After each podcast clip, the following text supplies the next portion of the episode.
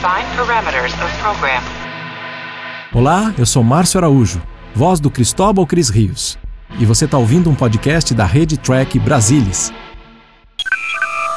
Captain James Kirk of the United Starship Enterprise.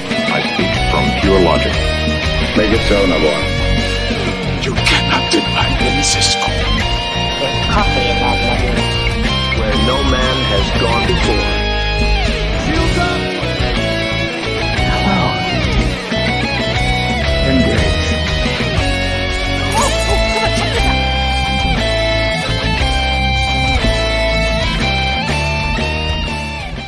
Olá, muito boa noite, seja muito bem-vindo. Vamos para mais uma edição do Trek Brasilis ao vivo, começando pontualmente atrasados às 21 horas e 37 minutos para discutir Rubicon, episódio 9 da quarta temporada de Star Trek Discovery. E para bater esse papo aqui comigo hoje, estão a bordo meus queridos amigos Fernando Odo Rodrigues. Bem-vindo, Odo, boa noite. Em som, em som.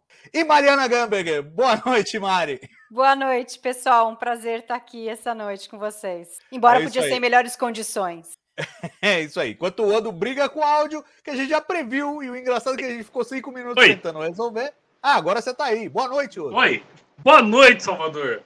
Eu nunca achei que ia haver um episódio inteiro de Star Trek dedicado a uma DR. Olha aí. Então vou começar já com você, Odo, já que o seu, seu, mic tá funcionando. Quero saber de você, assim, opinião de sobrevoo deste episódio Rubicon. Quando eu assisti, eu gostei do episódio, eu não achei nada excepcional. E eu percebi que ele não avançou em absolutamente nada a história da temporada. temporada. Ah, mas hoje, reassistindo uma hora atrás, eu percebi que a única coisa que avança na temporada é a Michael e o Book tentando se acertar nessa situação toda da DMA, né? Então, assim, é, é o que eu comentei logo na entrada. É um episódio de DR. Tudo que eles estão fazendo ali é tentando se entender no meio da bagunça toda. Pois é, e eu acho que isso em detrimento do episódio, mas quero ouvir antes a Mari, a opinião de sobrevoo dela, antes de eu vir com a minha para acabar com tudo. Vai, Mari. Não, é, eu realmente assisti o episódio, achei ok, não achei nada fenomenal. Ele tem problemas, mas eu acho que na realidade os problemas que ele tem nele não surgiram nele, é, já vem de antes, e é a questão do, do Tarka. É, mas depois eu elaboro melhor a hora que a gente for falar mais específico sobre as ações dele. E aí, lá no TB, todo mundo metendo a boca no episódio, eu falei, nossa, gente, não é possível, não é tão ruim assim. Claro, se a gente for esmiuçar cada coisa, a gente vai achar né, detalhes ali, vai ter muita coisa para a gente é, dizer o porquê que não é bom. Mas eu me apeguei a algumas coisas boas, embora eu acho que vai ser meio controverso, mas eu gostei do Saru com a Tirina e depois ele com o Colbert. É, eu gostei muito da Michael com o Book e gostei da Nan de volta, embora tenha sido totalmente é, desnecessário, mas a gente pode falar mais a fundo sobre isso também. Não, certamente vamos falar muito sobre isso. Eu vou dar minha opinião de sobrevoo aqui. É, sendo completamente honesto, para mim este foi o pior episódio de Discovery até agora nas quatro temporadas. E olha só, eu falo isso do seguinte ponto de vista. Muitas vezes a gente tinha um episódio mais fraco, é normal, qualquer série vai oscilar, é, mas que, como era um arco de temporada, acabava que o arco segurava. Tinha uma consistência, tinha uma lógica que segurava aquele negócio. No caso deste episódio, eu fiquei absolutamente frustrado, porque além dele me parecer desconjuntado, fora de ritmo, é um episódio que parece ter o mesmo tom do começo até o final. Você não tem aquela escalada dramática para depois. Enfim, você tem só a explosão lá do, do, da arma isolítica lá no finalzinho, mas antes disso parece tudo uma coisa monótona. Então, assim, um episódio muito desgastante, com uma estrutura que eu, eu, eu é, me, me incomodou. Além de tudo, ele não tem trama de arco da temporada que segure, que sustente, que você fale, não, tudo bem, o episódio foi mais ou menos, mas ele trouxe isso, isso e aquilo outro. Não, não tem. Na verdade, se você quisesse, se os roteiristas tivessem com. É, chegasse o Kurtzman na sala e falasse: olha, temos dois episódios a menos na temporada, e eles quisessem ligar o 7 direto no 10, eles não teriam grande dificuldade em fazer isso. Não teriam. Então, quer dizer, é, foi um, um desvio que eu sinto que foi de dois episódios, já no episódio anterior. é, já foi uma coisa meio tipo, você tá esperando a, a, o grande desfecho, a grande, o clímax, e aí fala: não, vamos pegar um atalho, vamos parar lá num outro lugar, vamos jogar no cassino e tal, não sei o quê. Mas no episódio anterior, isso carregava a história. Você falava: não, tudo bem, é uma aventura, é divertido, tem cenas variadas, tem um, um sabor alienígena bacana aqui. Já esse não, né? Foi um bottle show, quer dizer, todo ambientado na nave, claustrofóbico e com uma tonelada de problemas, no meu entender. Vamos começar a esmiuçar é, a história agora, tintim por tintim. E claro, a gente enxerga neste episódio, fazendo algum esforço, uma trama A e uma trama B. E eu digo algum esforço pelo seguinte: a trama A é 40 minutos e a trama B são duas cenas. Né? É, o, é o Saru primeiro conversando com a Tirina e, o, e depois ele falando com o Colbert. É basicamente isso, são duas cenas que fazem o, o arco do Saru neste episódio. E então eu vou começar pela trama B e perguntar para vocês o seguinte: caiu bem para vocês? Eu sei que para alguns não, para outros sim. Por incrível que pareça, apesar de tudo que eu disse a, agora, é, para mim sim, para mim caiu bem. Eu gosto dessa relação do, do Saru com a Tirina. É, é, meio estranho que ele banque o adolescente, mas de certa maneira ele ainda é o adolescente de Kaminar que acabou de perder lá o, os gânglios de medo tal. Então ainda eu acho que é uma história que orna. E, e, e, assim, tudo que o Doug Jones interpreta para mim funciona muito bem. Ele é, ele é maravilhoso, ele faz a cena brilhar, mesmo quando a cena não é tão brilhante. Agora, me parece, pessoal, que isso aí, os caras vão falar, ah, onde que nós vamos pôr? Em que episódio nós vamos pôr? Ah, vamos pôr nesse. Pá, pá, pá, pá, pá, pá, botaram dois pregos em cada cena e colocaram lá. Vocês viram alguma razão de ser de no meio do apocalipse, Saru tá perguntando se ele deve sair com a Tirina ou não. Fora de local. Muito legal, mas fora de local. Mari, diz aí o que você acha. É, pensando no que você estava falando antes, antes de entrar especificamente sobre o Sauru, é, Talvez o grande problema desse episódio é que ele, ele faz a mesma coisa que o episódio anterior, só que o episódio anterior é melhor, é mais divertido. Então eu acho que ele acaba ficando mesmo com essa sensação de ser um episódio totalmente inútil, embora você tenha coisas interessantes nele, né? E aí é uma pena, porque essa história do Saru é interessante. Fazia já um tempinho que a gente não via os dois interagindo, e eu acho super crível, assim, essa insegurança do Saru. Vamos pensar que é, eles, ele, quando a Jojo tirou de caminhar, ele só estudou e ficou ali na federação e se tornou um oficial. A gente provavelmente pode imaginar que ele não teve nenhum relacionamento. A vida dele ali foi é, entender e conhecer o que é a federação, todas as, as culturas novas e tudo. É, ele, ele não tinha um conhecimento tecnológico, nada, então ele se jogou nisso, né? E aí depois, com todo aquele turbilhão do primeiro da primeira temporada, da segunda temporada, da terceira temporada, ele não teve nunca tempo para parar e ter um relacionamento. Então é legal ver essa insegurança dele, ele querer mascarar isso, dizendo que ele não tem tempo, que as coisas estão acontecendo e que ele não pode é, parar para ter um almoço com a Trina. Mas eu achei legal o jeito que o, que o Colbert dali. Não, você é um idiota, meu amigo. Vamos lá, né? A presidente de, de Nivar tá te chamando pro almoço e você não vai? Como assim, né? Se joga, né? Se joga, meu filho. E aí é legal porque Discovery tem um pouco disso, dessas coisas é, mundanas que a gente vive, de relacionamento, que tornam os personagens mais humanos. Então, eu gosto bastante. É só uma pena que talvez tenha ficado meio deslocado desse episódio que vai ser com certeza inesquecível, e, e aí talvez isso fique meio assim, acaba nunca mais vai ser assim. Mas estou é. esperando é. o almoço, eu quero ver esse almoço. Porque eu acho muito legal esse negócio de, de, de culturas diferentes. Pô, o cara é um que é o piano desse tamanho assim, né? Cadê aqui? E ela é desse tamanhozinho assim, uma vulcana e tal. Então é, é, muito legal esse choque de cultura, mas os dois se entenderam super bem. E que faz todo sentido com essa coisa de união de novo da federação, de se juntar, das, das culturas novamente é, se interagirem. Então eu acho que tem um significado grande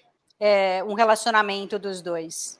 É, eu gostei dessa cena, já vou passar para o Odo, até porque o Odo abriu o, comentário dele falando que era uma DR. Então, se para ele for uma DR, talvez a, a, a cena do Saru e da Tirina seja tematicamente afeita ao resto do episódio. Mas é, antes disso, queria abrir um parênteses, que é o seguinte: a Mari lamentou, poxa, é uma pena que esse, esse pedaço, é, e eu concordo que Discovery faz isso mesmo e faz bem, é, vai estar vai tá num episódio mais esquecível. Mas por outro lado, vamos pensar o seguinte, Mari: se aparece no próximo episódio, ou daqui dois episódios, eles lá jantando juntos e tal, e o Saru no, na mesa do jantar falando: Ó, oh, eu tinha pensado em não aceitar e tal, mas acabei aceitando, conversei, patati patatá, blá blá blá.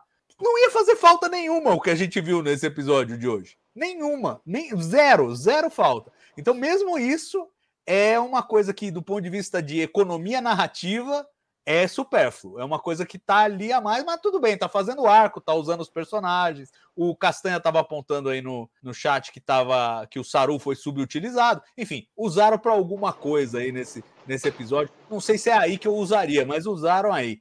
E Odo, o que, que você acha? Você acha que tá fora de lugar isso aí? Ou o, teu, teu conceito de é tudo é tudo DR, então tudo bem. Uma relação começando e outra em fase DR tá tematicamente afeito? Como é que é? Não, falando é parece, estão me ouvindo? Sim. Parece é, tematicamente afeito, mas eu só vou discordar um pouquinho da Mari, porque a, as cenas do Saru relacionadas a isso são logo no começo e no final do episódio, não são no meio do apocalipse. Então o Saru foi profissional nisso. E de qualquer forma, se a gente para pensar que o Saru saiu da vila dele, vai para a Frota Estelar e não quer a Opian e blá blá blá e tal e coisa, talvez seja a primeira vez que ele esteja se apaixonando por alguém. Então, assim, talvez os adolescentes que assistam Discovery estejam se sentindo mais à vontade com essas duas cenas que o Salvador falou do que a gente cascadura já. Uh, mas é, é, é, eu fiquei pensando nisso também. Eu acho que para mim é, é, algo que realmente não precisava estar nesse episódio, podia estar no próximo essas duas cenas que aconteceram, eu acho que foi muito especial, porque não é só o Saru entendendo, sentindo como ele vai tocar, mas também a, a empatia do Colbert.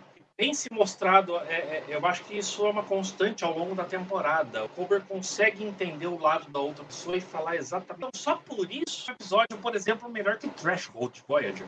Ah, bom, mas aí também. aí também, tudo bem, é verdade. Eu dei uma estrela e meia para esse, Threshold merece zero. Então, tá, é melhor mesmo, eu concordo.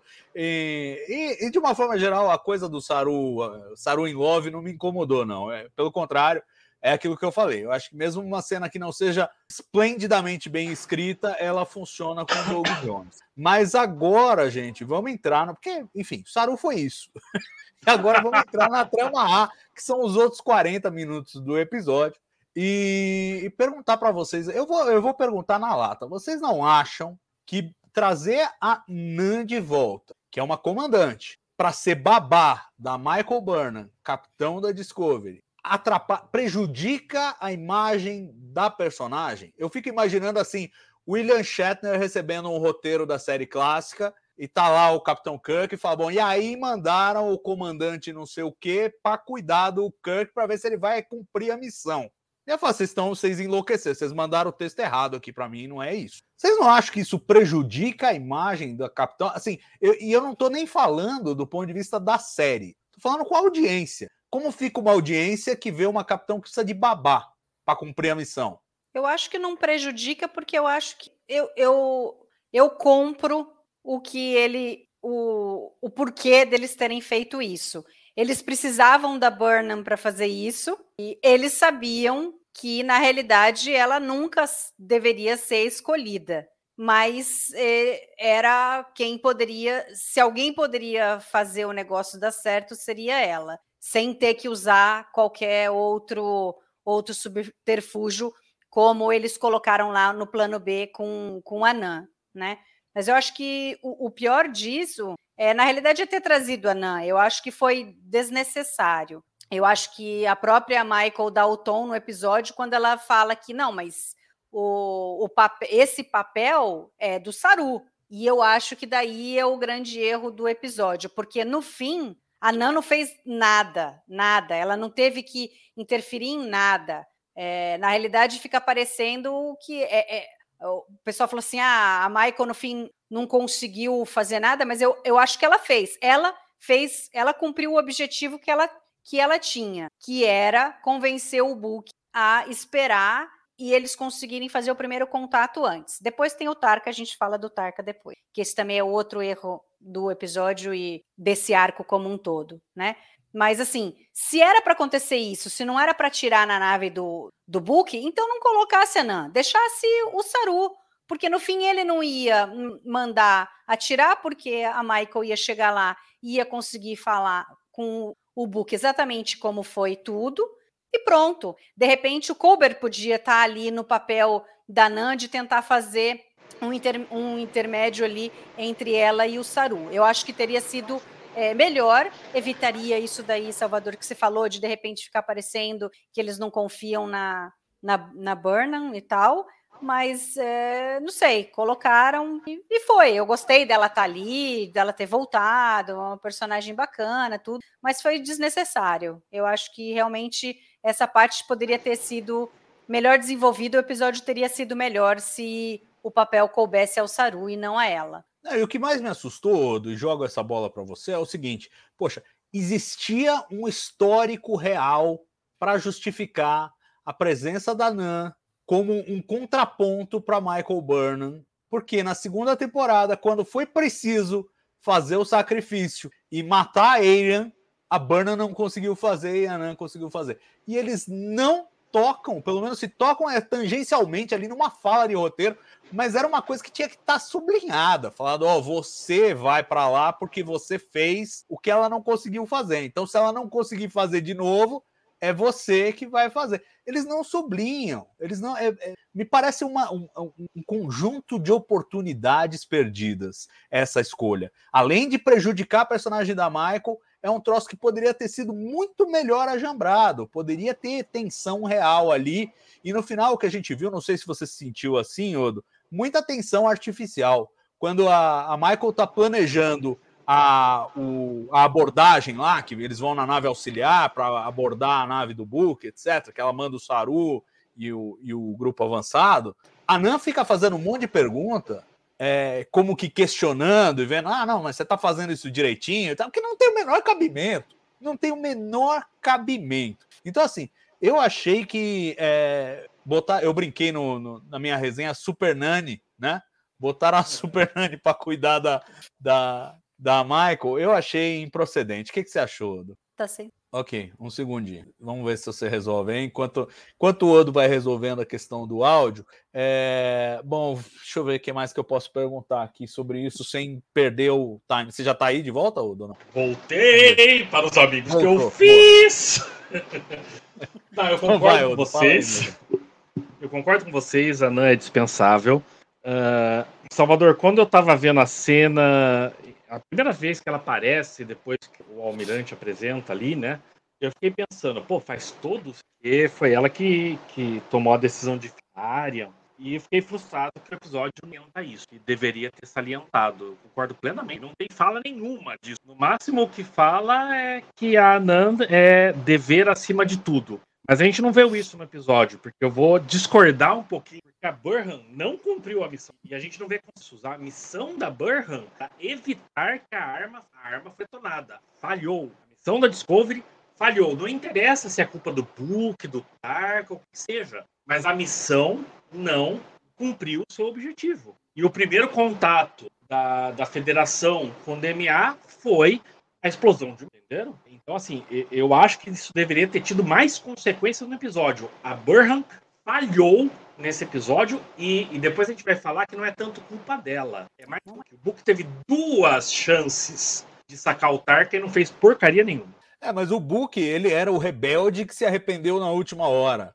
Agora, Michael tinha ordens para impedir a qualquer custo. Eu concordo com você, Odo. Eu só não mencionei isso porque a Mari falou do, da, da, né, do, do Coringa ali, que era o Tarka, e eu acho que mais para frente a gente vai falar de, de Tarka e vai entrar nesse assunto. Mas eu realmente tenho essa mesma sensação que você. A missão foi um fracasso absoluto. Burnham falhou, a Nan falhou, porque a Nan, a Nan falhou. teve 800 chances de mandar um torpedo lá, explodir a nave do Book, pronto, morreram duas pessoas. Sinto muito, Michael mas o universo está salvo. E não, não fizeram isso. E assim, me, me deu uma certa aflição esse episódio justamente por isso. Eu entendo e, e eu gosto dessa ideia de que a humanidade no futuro é menos belicosa, é menos agressiva, é, e que a, a frota estelar não é por si mesma uma organização militar, mas uma organização paramilitar, ou seja, ela segue padrões militares, mas ela é muito mais de exploração, de investigação, de patrulhamento do que propriamente de guerra, né? Mas ainda assim, pô, essa é uma missão militar de, de absoluta dramaticidade. Poderia ter sido o fim do mundo para a federação ou para todas as civilizações da galáxia se, em resposta à detonação dessa arma, a espécie 10C resolvesse acabar com tudo. E ela tem poder para isso. E, então, assim, uma falha grotesca, não tinha que ter margem para conversa. Não tinha que ter apertado o botão do torpedo lá é, na primeira oportunidade. Não era para esperar, não, vai lá bater um papo. Pô, eles ficam trocando tiro. negócio que você fala, meu, que gente louca. É, e assim, de novo, por quê? Porque os roteiristas se colocaram num corner que assim, eles gostam do book e não querem se livrar do book. Eu entendo, eu também não quero me livrar do book. Você quer se livrar do book, Mari? A gente comentou isso antes não. do. Então, ninguém quer se livrar do book. Mas, pô, você se pinta nesse canto e depois como é que você sai dele? Você vai sair de uma forma artificial. O outro tá sendo bem baixinho. Mas é que eu acho que, na realidade, o grande problema aí é o Tarka. É, é esse que é o grande problema dessa história. Então, mas Porque, primeiro, isso. Vai, vai. Primeiro, não tem, isso. Não tem, assim, eu sempre achei eu fraquíssima essa motivação dele, dele querer ir para algum lugar e ele precisa da, da fonte de energia que o DMA tem, né? E aí é ridículo pensar, e o único que levantou isso foi o Colbert, falou assim: não, olha, ele é um elemento imprevisível, né? O wild card.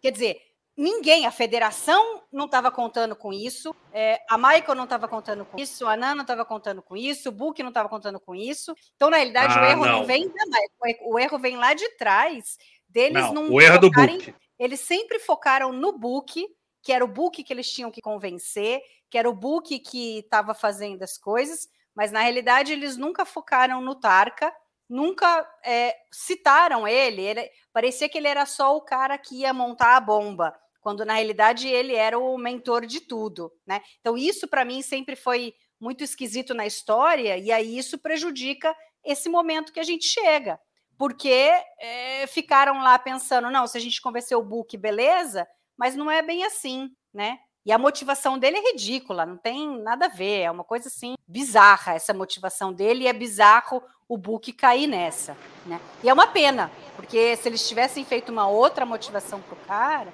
teria sido mais interessante, porque eu acho que ele vai continuar sendo meio que o vilão da história, porque ele vai continuar procurando a fonte de, de energia, ele não vai desistir, né? Eles não vão abandonar o cara agora, agora o cara vai ser preso, sei lá o quê, e tchau, Tarca. Agora o negócio só com uma espécie 10C. A gente tem quatro episódios, é muita coisa para ficar só falando, né, disso daí. Muito baixinho. Fala de novo, fala de novo, que eu acho que agora a gente vai ouvir. Não, ah. Agora você. Agora ele mutou. Pera. Pronto, fala alto. E agora? Sim.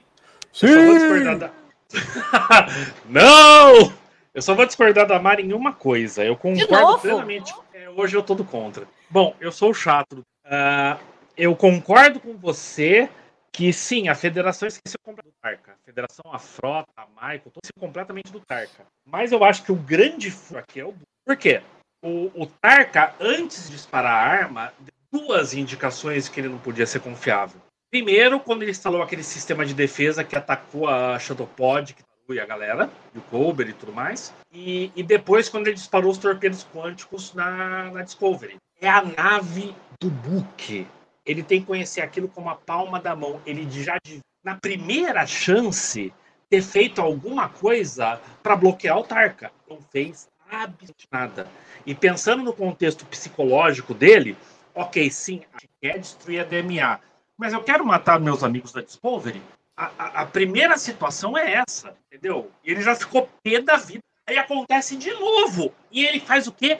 Porcaria nenhuma para controlar o Tarka. Para mim, é o grande furo do roteiro é esse, é o Book. É, então, eu já acho que não é nem o Book, nem ninguém. É, é, é assim, é realmente a tripulação da Discovery. Porque assim, o Taka, é óbvio que ele é um cara imprevisível, como o Book também é. Eles roubaram um protótipo do motor de esporos, levaram a nave embora, construíram uma arma proibida por não sei quantos acordos para iniciar uma guerra com uma civilização ultrapoderosa. Não tem o que discutir. As ordens da Discovery teriam que chegar no Book e falar o seguinte: meu amigo, ou você se rende agora, ou é o fim para você e apertar o botãozinho e explodir a nave do Bully. Não tem, não tem, não tinha que ter conversinha. E o, e, e, o drama da história tinha que ser esse. A Michael não quer matar o Book, mas tem que matar o Book. Inclusive, é o que está telegrafado desde o primeiro episódio da temporada, que ela teria que fazer um sacrifício desse tipo. E perdemos a oportunidade de novo porque não querem matar o Book. Se não querem matar o Book para matar no fim da temporada, ou se não querem matar o Book para ter o book na próxima temporada, eu já não sei, não ouso apostar. Mas que se fossem matar ele, tinha que ser aqui. E aí você tem muitas permutações possíveis do que de como matá-lo, mas ele tinha que morrer aqui porque obviamente ele ele, ele cruzou o Rubicão. Tá, tá no título do episódio. Tá no título do episódio que você atravessou uma fronteira de onde você não pode voltar mais. Tá no título do episódio. E no final, eles, eles o episódio chama Rubicão e eles não cruzam o Rubicão. Eles fingem que cruzam, mas aí não cruzam, aí volta, DMA, fica tudo igual. Só, meu, quem, quem, é que tá pilotando esse negócio? Me, me, incomodou profundamente isso. Porque todos os payoffs dramáticos que você esperaria, que poderiam estar tá nesse episódio, esse episódio poderia ser um killer, assim, poderia ser para arregaçar, poderiam matar o Book, poderia ter explodido a, a DMA, já não sabe o que vai acontecer depois. E aí a, a, Michael toma uma comida de rabo lá no comando da frota e alerta vermelho e vem aí espécie 10C. Você não, podia ter sido tanta coisa. E acabou Salvador. terminando com um abracinho da Nana, Michael, tipo, tô com saudade, eu volto na próxima Salvador. temporada. Velho, eu aposto que o Brandon Braga faria melhor aqui. E olha, tenho severas críticas, mas eu aposto que ele faria melhor. Eu acho que assim, eles estavam presos. Isso é uma coisa que vale destacar também. Desde a primeira temporada, Brian Fuller, quando estava criando Discovery, ele falava: Ó, vai ter 13 episódios. 13 episódios é muito. Eu achava que devia ser 10, 8, seria excelente. Né? Ele queria menos episódios, porque ele já tinha experiência com serialização, essa coisa de fazer temporadas com um arco completo e tal. Discovery sofre muito e tem sofrido muito dessa obrigatoriedade de ter pelo menos 13 episódios para fazer o arco. E que, por exemplo, você pega na temporada 2, que é uma temporada que a maioria dos fãs curte pra caramba mas a gente fica sete episódios para encontrar o Spock. A gente começa a procurar o Spock no primeiro episódio, a gente vai encontrar ele no sétimo. Por quê? Porque a história precisa render 13, né? E no final rendeu 14, que dividiram o final em dois. Mas assim, é, então acho que Discovery se prejudica por isso. Mas não dá para não dá para pôr na conta do formato. É, tem alguns erros aí que são me, me assustam um pouco. Vou terminar esse tá programa e eu vou, eu vou dar nota zero para esse episódio, vocês continuarem não, falando. Então, não, eu, eu, então, eu, eu não queria. Não, não, não mas eu te entendo. Isso. Não, não, não mas eu entendo. A gente começa a analisar cada coisa, a gente consegue Oi. ver as coisas que, que nos, nos incomodam, né? E eu, assim, a primeira fala da Michael, quando ela chama o Saru, e ela fala assim: olha, o o Book me respondeu, porque ela mandou todas as informações daquela de que o DMA não era, ele não era um ataque, eles só estavam pegando a Boronite lá para energia tal. E ela falou assim: "Ah, eu pensei que se ele visse esses dados, ele ia mudar de ideia, né?" Na hora eu falei assim: "Eu também, Michael. Eu também, porque foi o que eu falei no episódio passado, né? Se ele vê isso daí e não paralisar o negócio, meu, só que eu não achei que ela fosse mandar para ele, eu achei que ela é, fosse que... contar para ele quando encontrasse. Que é né? outra coisa, que é outra coisa que eu sinto que é marretada para dar essa lógica, justamente, né? Não, ele precisa saber dessa informação, porque aí a próxima informação é que vai fazer ele virar. Mas, tipo, como é que. O cara é um fugitivo que está prestes a explodir uma arma de destruição em massa. E você manda um e-mail para ele e ele te responde o um e-mail. É tipo, meu, que, que, história é essa, cara? É que nem o, o, tem algumas coisas nesse episódio que me assustam demais, gente. Tipo, a, um, a matéria programável começa a comer a nave auxiliar. E o Book, que, que merda é essa que aconteceu? Cara, não, eu instalei isso aí no caminho pro, Porra, os caras têm motor de esporos, eles saltam pro lugar, não dá tempo de instalar nada no caminho para lugar nenhum. Tipo, ah, é porque É, o Tarka faz um uns milagres assim, né? Rapidinho ele descobre um negócio, rapidinho ele monta um programinha, rapidinho ele monta um, um sensor para descobrir, o- prender o transmorfo e não sei o que. É tudo, é tudo rapidinho que ele faz. Então, né? mas o cara isso é tudo um Deus ex gênio, né? máquina. Isso é Deus ex máquina. Quando funciona para efeito cômico ou alguma coisa, tipo, ah, prendemos o, o, o transmorfo lá, tudo bem. O cara abriu um campo de força lá, prendeu o transmorfo. Tá, beleza. Agora, ah, nesse caso, o cara instalou um sistema de defesa que come nave. E assim, que come nave que acopla, que é uma situação muito particular, que não é uma coisa do tipo, não, é um escudo ultrafásico, não sei o quê. Não, é um troço que só funciona se o Saru for de nave auxiliar tentar invadir a nave dos caras. E não, e não tem esperança de salvação. É assim, desculpem a referência infame, mas é o bate repelente de tubarão isso aí. É, é o bate. Quem, quem não conhece vai ver o filme do bate dos anos 60. É o bate repelente de tubarão. O cara tira do cinto de utilidades um repelente de tubarão. É mais ou menos isso. E assim, é, vai empilhando. Você fala, caramba, meu, nin- ninguém tá relendo esses roteiros. Pra... Tipo, o cara escreve, sai do computador e vai pro estúdio para filmar lá, porque né, eu, eu, algumas coisas podiam ser. Eu fiquei, e assim, é triste. Eu odeio fazer programa assim, gente, porque, porque é uma demolição. É uma demolição. Mas, mas eu fiquei pensando assim, porra, pensa, pensa na seguinte versão alternativa. O, o Vance sabe que ele tem que mandar a Michael, porque a Michael é capitão da Discovery, ou ele tira ela da capitania e assume o comando ele mesmo, mas ele é preciso lá no quartel-general, ou ele tem que mandar ela. Mas ele sabe que ela tem um ponto cego nessa missão. Todo mundo sabe. Ele não pode admitir para ela, como ela não admitiria para ninguém, etc, etc. Mas ele Ah, ela sabe. sabe. ela fala. Ela Então, fala. ela, Ela mas, sabe. mas- então, mas isso é tudo uma coisa que, meu, sabe então, então deixa outro fazer. Se você não tem condição de fazer, deixa outro fazer. Se você mesmo Sim. reconhece que você não tem condição de fazer, passa para outro, entendeu? Mas enfim, é, imagine uma situação em que o, o Vance sabe disso, mas ele sabe que ela não vai ceder. E ele chama a Nan, fala: Ó, Nan, você já fez isso e isso no passado. Você é a pessoa que eu preciso. Eu vou mandar. Chama o Saru junto. Chama o Saru junto. Eu vou mandar você, com a autoridade do Saru como capitão. Se a Michael titubear, vocês vão tomar o controle e vão fazer o que tem que ser feito. Aí pronto, você já criou um conflito, você já pôs o Saru no meio, você envolve o Saru na história. Você já tem o- a, a- discussão que fica entre a Nan e a Michael ao longo do episódio, ficaria entre o Saru e, e a Nan, porque a Nan ia falar: olha, temos que explodir, temos que explodir. O Saru, não, peraí, peraí, deixa mais um pouquinho, ó, tá indo, tá melhorando. Ela tá achando um caminho, calma aí, calma aí. Você ia manter essa tensão, mas tudo nas costas da Michael. Aí você poderia fazer: olha, esquece aquela porra de nave auxiliar, o bagulho deu errado, esquece. Se vai usar uma arma ultra secreta do Tarka, espera para essa arma ultra secreta bloquear a tentativa de destruição da nave do Book. Então, tipo, eh, tem esse conflito, o Saru segurando a Nan, a Nan dizendo que vai fazer e tal, e não sei o quê. No final, a Nan fala: não dá mais para esperar, os caras estão atirando na gente, sinto muito, vou destruir. Pá! E destrói. E aí sim entra o Deus Ex Máquina do Tarka. Ah, eu tinha um bate repelente de tubarão e não funcionou o plano deles, não explodiu a nave do Book. A Michael tá puta, tá desesperado, falando: Meu, então deixa eu tentar lá fazer o, o último recurso, que é pedir, pelo amor de Deus, pro Book. Ó, temos essa informação, o, o Stamets levantou. Vão lá, ela vai, aquela cena que eu achei bonitinha, meio um pouco realista, mas bonitinha, põe a nave uma na frente da outra.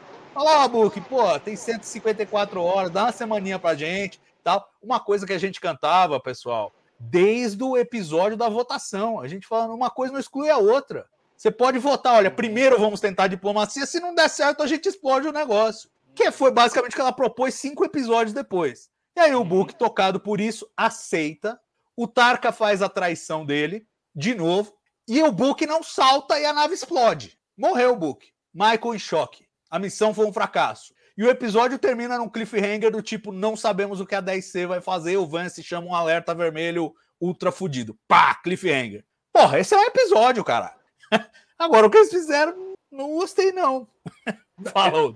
Eu concordo com você, isso é um episódio, seria maravilhoso, tirando um detalhe. O, o Vance fala, ah, o Saru também tem uma relação com o Book, né? Uh, qual é a relação do Saru com o Book? Não tem. Não, É então. assim, eles, eles conviveram, mas não é assim, é, um- é um, é um convívio. Tudo bem, claro, você não gosta de matar uma pessoa que mora na sua casa. Eu entendo isso, mas não é uma relação que vai ser um ponto cego para uma escolha dele. É por isso que eu falei, a, a- Michael tinha telegrafado, quem tinha que segurar, ter o plano B se ela falhasse era o Saru, esse, era, o- esse é o papel dele como, como primeiro oficial. Então, ele já se leitura- mostrou que ele é capaz de fazer isso. E a Quando ele foi leitura do capitão, Vance, o modo que ele, como ele tratou as coisas com ela, como ele é muito, né, muito certinho e segue as regras e tudo mais. Então era ele, né? Que Não, e a leitura do Vance tinha que ser, pô, o Saru ele tem autoridade com a tripulação e, e, e a Nan tem a capacidade de o discernimento de fazer a escolha difícil na hora, na hora certa. Então ele colocaria os dois e colocaria undercover.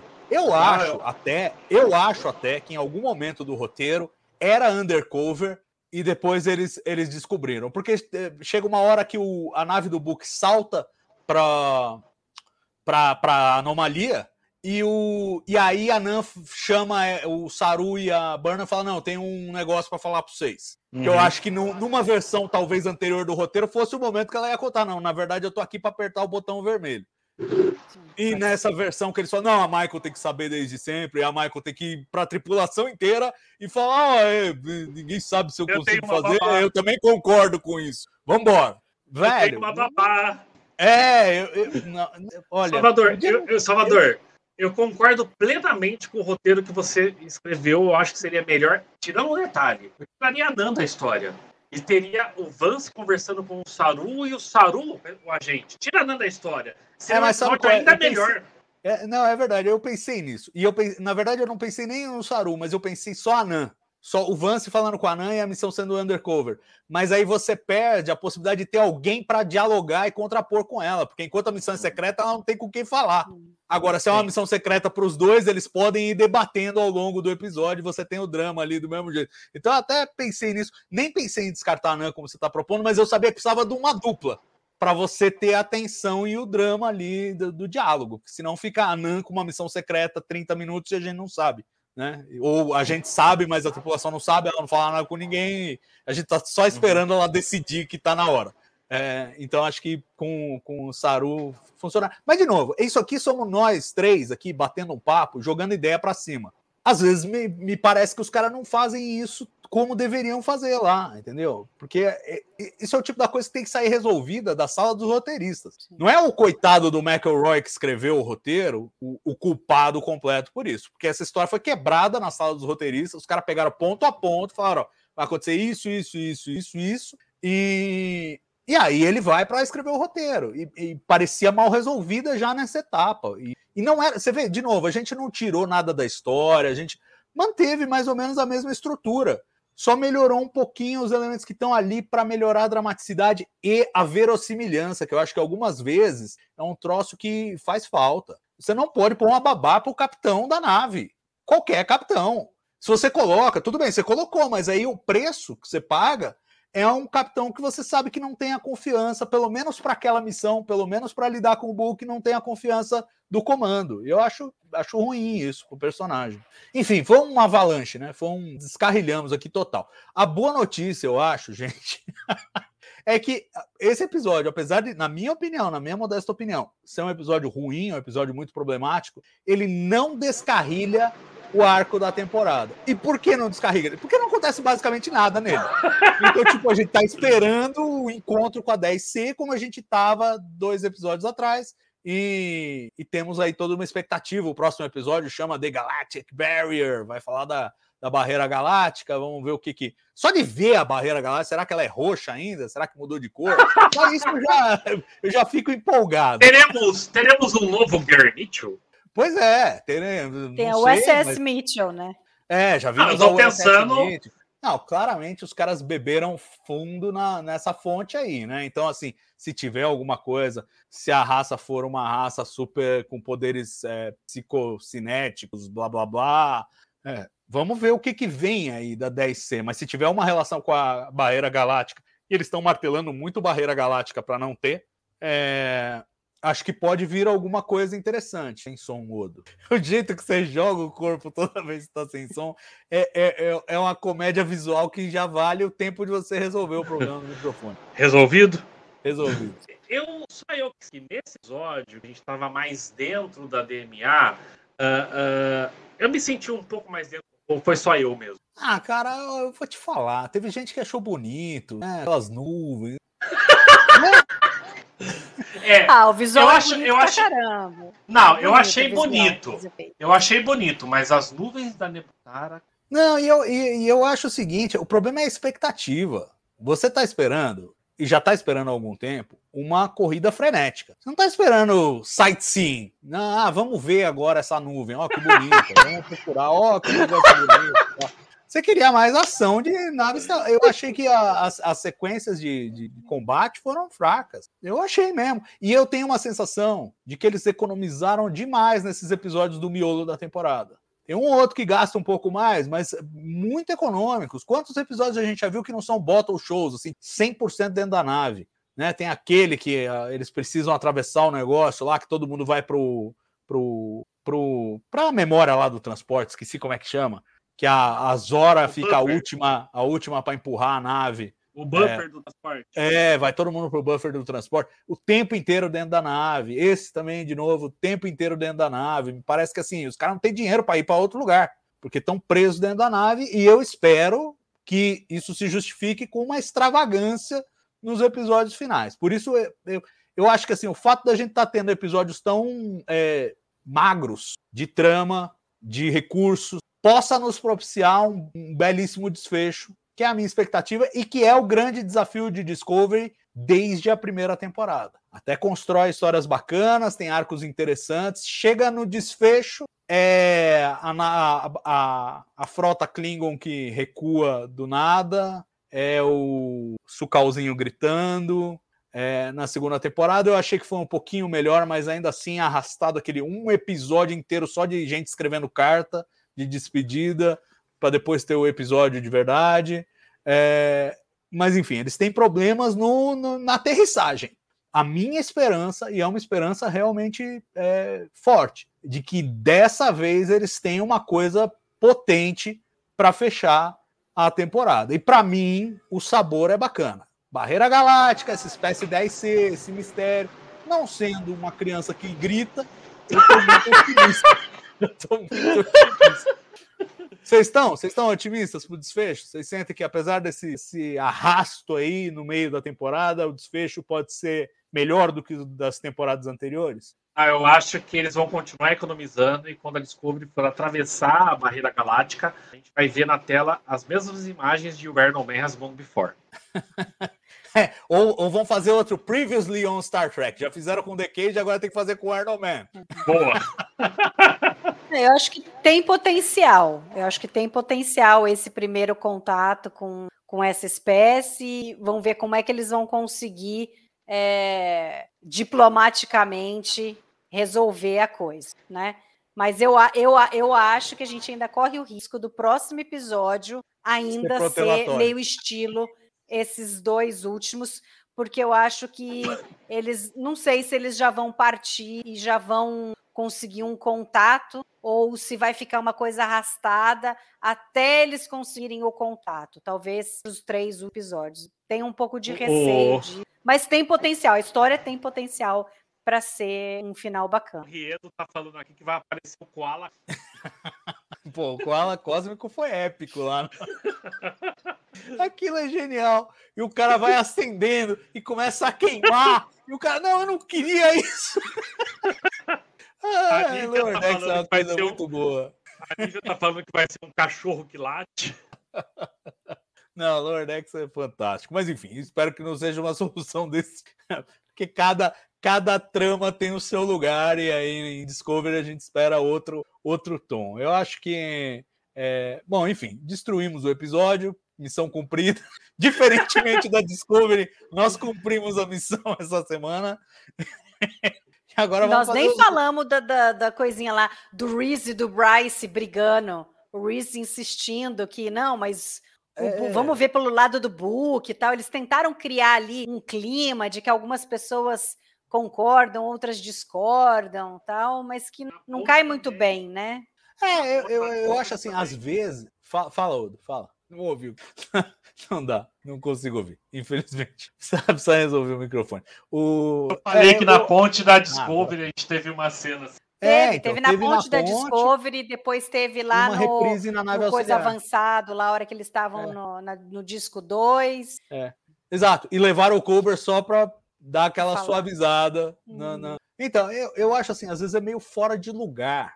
Tipo, você tá indo numa missão avançada pra infiltrar numa nave que potencialmente conflito e tal. Ah, Não foram de coletinho, vai, tudo bem. Querem mostrar Ô, que ô, Salvador. é uma, uma abordagem pacífica. Se é que existe isso. Você vai entrar Ô, numa Salvador. nave de um cara que roubou um bagulho que é procurado pela justiça e você fala, não, mas é pacífico. Mas tudo bem. E aí Salvador. os caras estão batendo boca no meio da missão. Fala. Sim. onde a gente viu isso? Darkness. A Aurora e Spock batendo boca no meio da missão. É, e era DR lá também, então temático. É, Exato. É, então, mas ali é alívio cômico. Como alívio cômico, você concordo, pode até falar, concordo. putz, isso aqui tá fora de lugar, mas eu entendo porque eles colocaram. Agora, nesse caso, não, era para criar esse drama, para criar mesmo essa sensação. Não, tem algumas pessoas que podem concordar com o book, né? E, e até tudo bem. Eu acho até que poderia, de novo, poderia ter polido melhor o discurso para falar do tipo, olha, não, a gente sabe que o Book é gente boa, a gente não pode acabar com o cara assim e tal, mesmo ele, ele fez uma escolha errada, mas dá para entender a escolha dele. Enfim, até o, eu acho que o, o, o diálogo é meio truncado, mas aí é, é quase, não dá para dizer que é um bug, é feature, né? Discovery faz isso mesmo.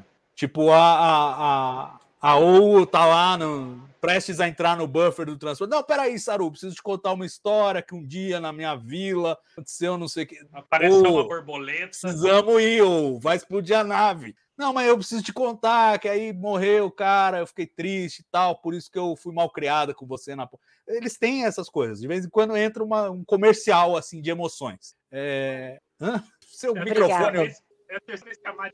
É, bom, enfim, eu não, eu não ouço direito o que eu posso fazer. Não, mas eu É. te iniciei, né? Porque eu tomei com uma- alguma alergia. Bom, vamos fazer os momentos do episódio com o que sobrou deles, começando. por- Agora quero ver, vai. Carimbo do Dini, vamos ver.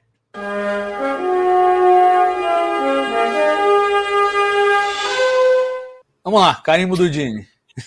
Alguém, alguém chama o Dini aí para fazer um carimbo. As cinzas dele não estão no espaço? É, pois é, tá difícil um carimbo do Dini aqui. Ah, eu, mas não, não eu tenho, eu tenho, eu tenho. O Saru com a presidente de Nivar. Ah, vamos lá, a gente teve o Spock, ah, que era filho de um humano com uma vulcana. Por que é tão diferente assim uma vulcana com o Saru? Entendeu? Que é que é o piano. Não, Tá não bom. é tão diferente assim. Eu acho que é a mesma coisa. Ah, escapou, escapou bem. E você, Mari? Vai, vai votar com ele? Vai tentar achar outro? Não, eu acho que a Michael ter até o instante final procurado uma solução é, pacífica, mostrar para o Book que ele está errado, que não pode ser assim, que tem que ser na conversa, que eles têm que fazer o primeiro contato antes de sair atirando. Lembrando que ela, no primeiro episódio da série, ela fez isso ao contrário. Ela quis atirar e começou a guerra com os Klingons. Então, eu acho que agora ela, ela aprendeu a lição e ela vem é, trabalhando de que ela tem que ser diplomático, tem que, tem que ir por esse caminho da conversa. E aí ela consegue achar aquela, aquela coisa do- da, da Boronita, que aí tem um tempo ainda para se esgotar, e aí eles podem ter um tempo ainda, né? E ela vai pedir esse tempo para o Book finalmente ele consegue enxergar isso daí. Eu, eu acho que isso daí tem a ver com, com o que a federação prega e tudo. Ah, tudo bem. Pode É, ser um carimbo do Dini. Isso daí. Ah, conseguiu. Eu, eu vou aproveitar que vocês dois deram o carimbo do Dini, eu não vou dar o meu, porque, pô, o Dini tinha que estar muito de fogo para ler esse roteiro e falar, não, eu vou carimbar alguma coisa aqui nisso aqui. Ele ia destruir se ele lesse. Ainda mais ele era chato com coisas que ele mesmo não estava comandando. Então, se desse, ah, dá uma lidinha aí, vê o que você acha. Nossa, ele ia. Mas enfim. Vamos lá com o momento. ah, hum, o, o outro lá, chip de emoção.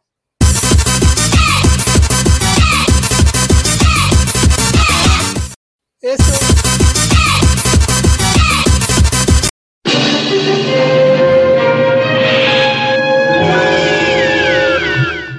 atenção, fomos tomados por alienígenas. A espécie 10C meteu todas as vinhetas já. Então não precisa mais vinheta, tá, produção? A gente toca daqui, mas é o chip de emoção agora. E esse eu vou, eu vou colocar. Eu acho que o, o encontro das duas naves ali e, e a Michael conversando com o Book olho no olho, é, a, a linguagem é uma das cenas que eu acho que a linguagem visual funcionou. Poderia ter sido uma, uma catástrofe, porque a ideia é meio tipo, ah, vai colocar uma nave na frente da outra, e tal. mas funcionou. Para mim funcionou. e Eu acho que tem, tem potência dramática ali. E, e todo e é- ali é um ponto culminante de uma relação à distância que eles têm durante todo o episódio, né?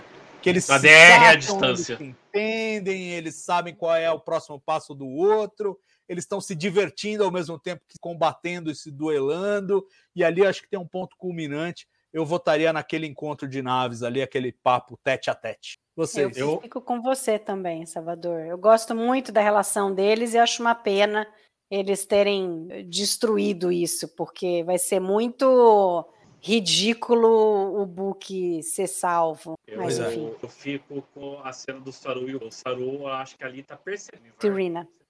E, e tá começando a aceitar isso. É, Eu acho muito. eu fico com a pureza na resposta das crianças. É bonito. É bonito. e O é Murilo não tá aqui. Vamos- O Murilo não tá aqui.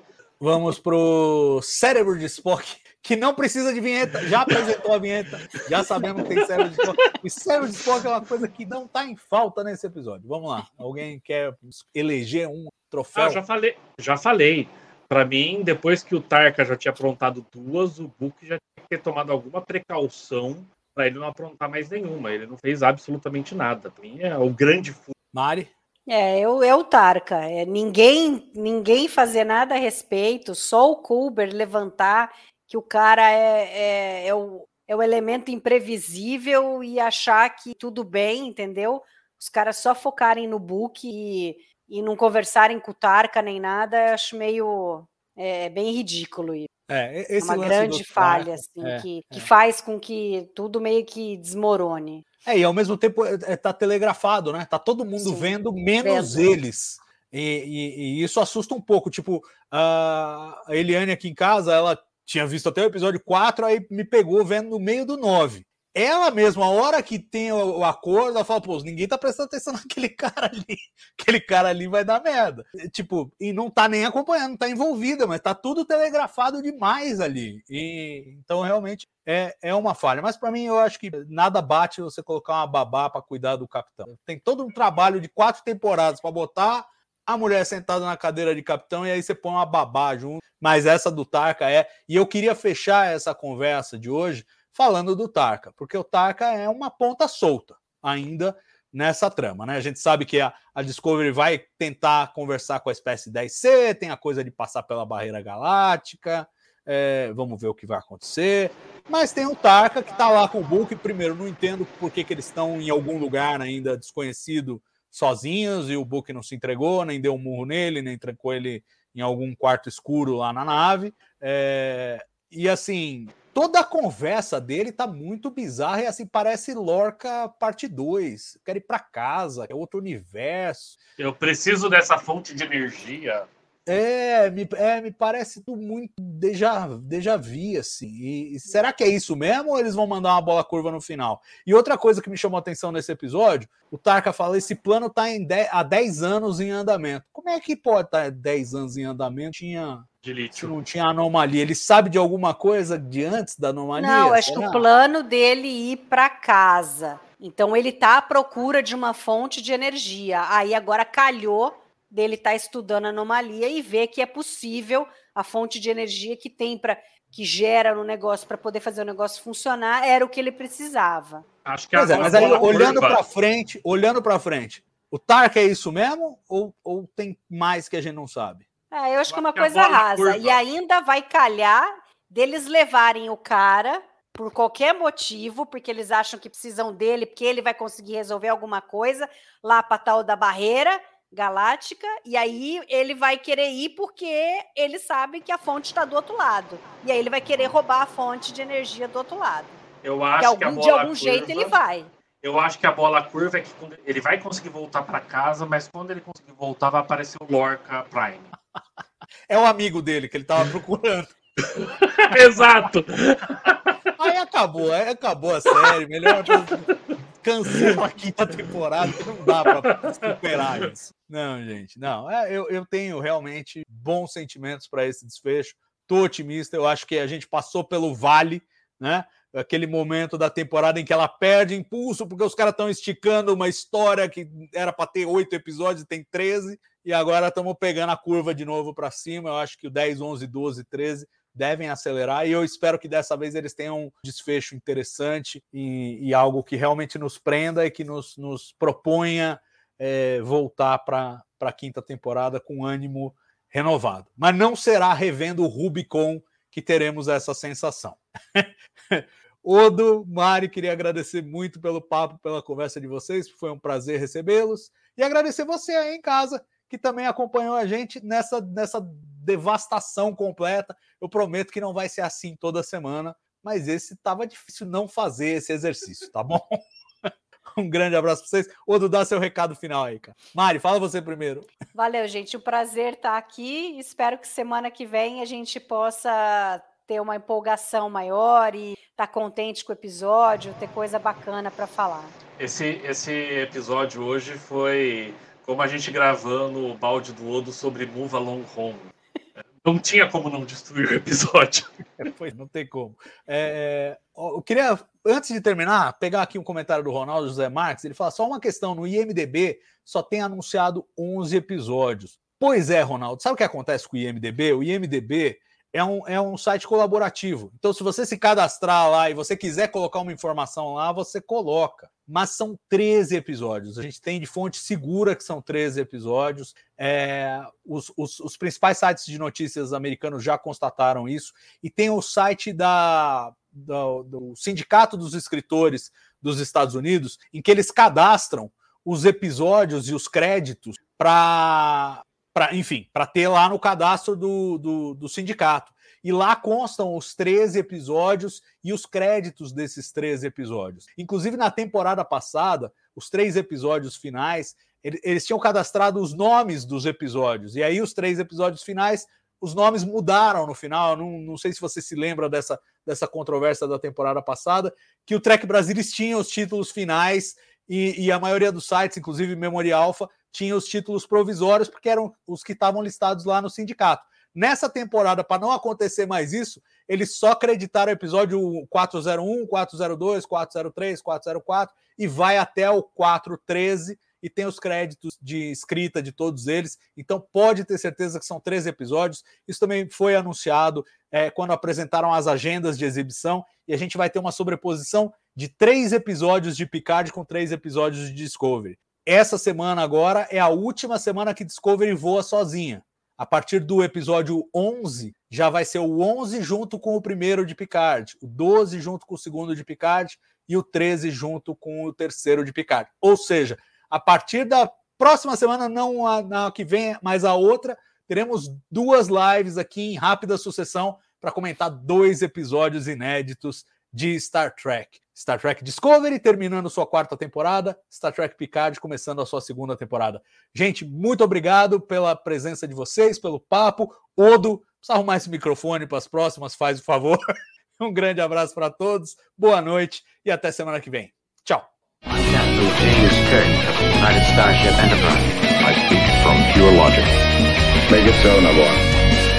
You cannot deny me, Cisco. There's coffee in gone before.